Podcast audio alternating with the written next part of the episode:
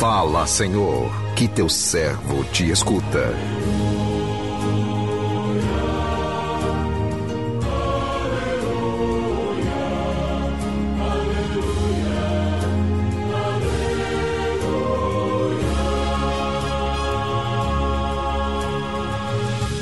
O Senhor esteja convosco, Ele está no meio de nós. Proclamação do Evangelho de Jesus Cristo, segundo Mateus. Glória a vós, Senhor. Naquele tempo, os discípulos de João aproximaram-se de Jesus e perguntaram: Por que razão nós e os fariseus praticamos jejuns, mas os teus discípulos não? Disse-lhe Jesus: por acaso os amigos do noivo podem estar de luto enquanto o noivo está com eles? Dias virão em que o noivo será tirado do meio deles. Então, sim, eles jejuarão. Palavra da salvação. Glória a vós, Senhor.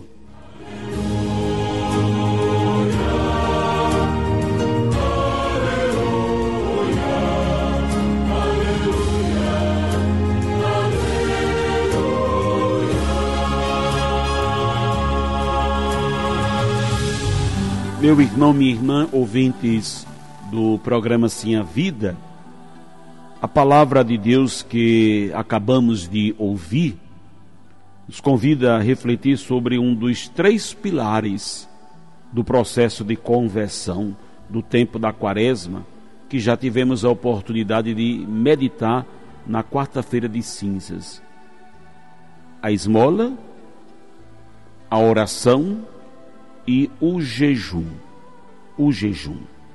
Há quem veja o jejum apenas como um ato de, de mortificação do corpo, vazio de significado teológico, como se Deus regozijasse com o sofrimento ou a privação humana, ou então como punição ou castigo, porém não é bem assim. É importante que a liturgia da quaresma trate, já no seu início, de elucidar o verdadeiro jejum que agrada a Deus e o seu significado transformador. Em nossa prática religiosa, queremos muitas vezes fazer troca com Deus, promovendo ou praticando algo com a intenção de obter uma resposta imediata.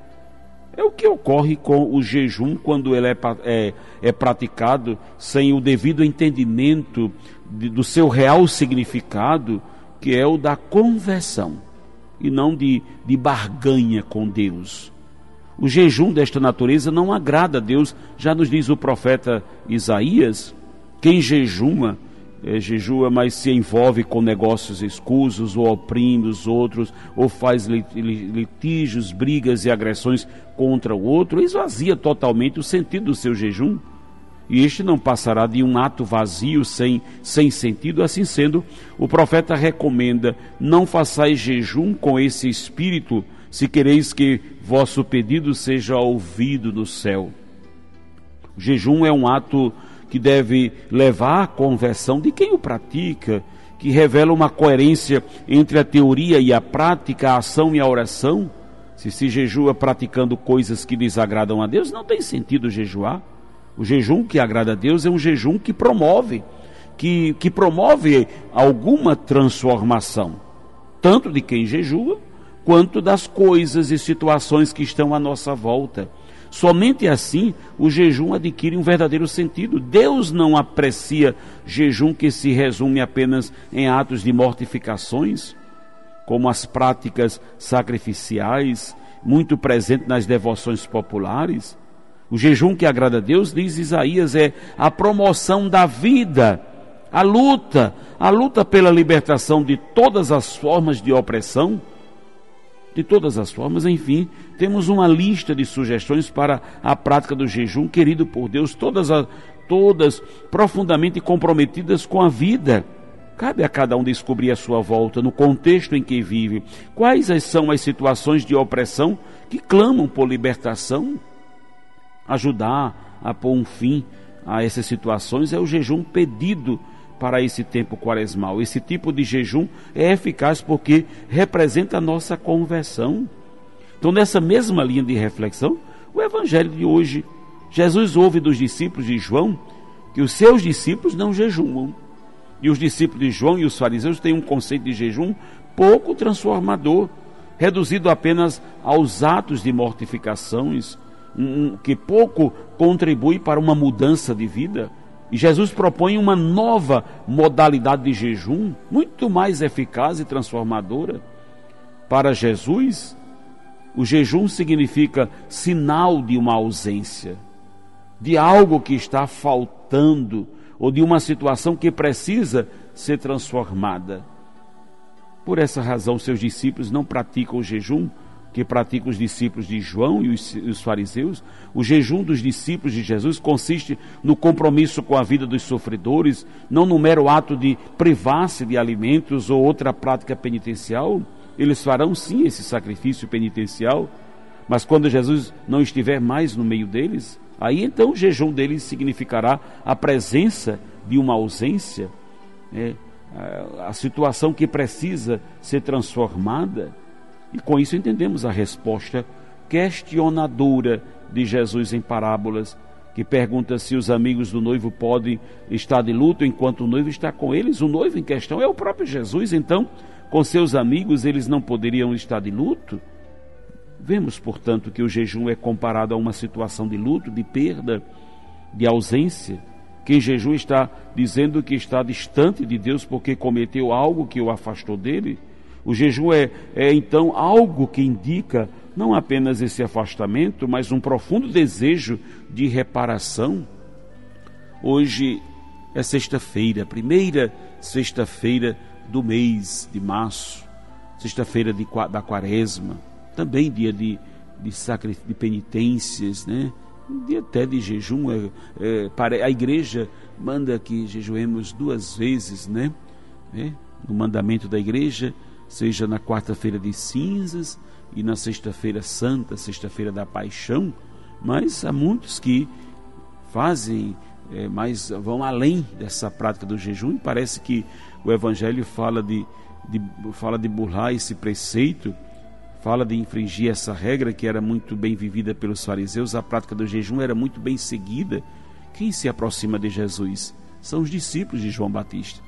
Mas esses eram muito rigorosos na vida espiritual, era um grupo muito seleto, muito rígido na vivência das práticas espirituais, sobretudo na penitência, do jejum, da oração. É uma grande tentação seguir um santo e achar que é santo porque certamente João Batista não compartilhava desse espírito. João Batista era muito firme na vivência do jejum. Tanto é que ele estava no deserto, alimentava-se de gafanhotos, de mel silvestre, vestia roupas de pano, de saco, mas João Batista não tinha esse espírito de, de rigidez. Uma coisa é você viver com radicalidade, viver com coerência a sua vida espiritual, a sua vida moral. Outra coisa é a rigidez. Outra coisa é aquela pessoa que acha que as práticas exteriores bastam, mas tem que estar conectados com o coração. Então, muito perigo. Muito perigo seguir um santo e achar que é santo. É um perigo. Não basta ser discípulo de João, é preciso colher o espírito que Cristo, que João Batista também colheu. Por essa razão, fazer jejum num tempo onde todos querem a boa forma, o jejum também pode servir para perder peso, para sair bem na foto. Não é. Um jejum detox, um jejum intermitente, jejum, jejum. Hoje é muito disseminado a prática do jejum, mas cuidado qual é o espírito do jejum? Qual o espírito cristão do jejum? E aí Jesus apresenta a novidade, porque ele coloca o jejum como uma relação. Por isso aparece a figura do esposo. Ele é o esposo, Jesus é o esposo. Ele é o motivo para que eu faça o meu jejum. Eu tiro algo para recordar o lugar do esposo da minha vida. Eu tiro algo para recordar o lugar de Jesus na minha vida. Eu esvazio não só o estômago, mas a mente e o coração, para que eu me preencha totalmente de Jesus e encontre de novo o lugar de Cristo na minha vida.